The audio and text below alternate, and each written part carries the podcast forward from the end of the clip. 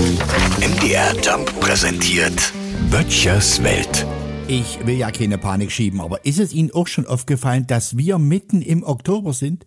Einige werden jetzt sagen, der da draußen auf dem Lande kriegt das auch schon mit. Ja, da kann ich antworten, natürlich. Denn wurde man in den letzten Monaten früh von dem Rasenmähergeräusch des Nachbarn geweckt, ist es mittlerweile wieder der Laubbläser.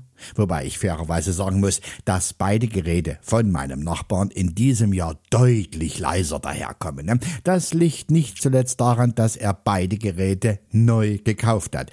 So hat halt diese Energiekrise auch hier und da was Positives. Ne? Denn hatte er vorher zwei extrem laute, vor sich hin stinkende Benzinaggregate am Laufen, hat er die jetzt durch viel leisere elektrische ersetzt dem hohen Benzinpreis sei Dank. Ich habe ihn schon mal davon überzeugen wollen, dass es völlig sinnlos ist, jedes Blatt von der Wiese aufs angrenzende Feld rauszupusten, aber da stoße ich bei ihm auf taube Ohren. Er kann's nur mal nicht leiden, wenn's unordentlich ist. Na ja, muss man auch verstehen. Ich glaube ja, der wird seine Meinung bald ändern. Spätestens dann, wenn er die nächste Stromrechnung bekommt. Böttchers Welt. MDR Jump macht einfach Spaß.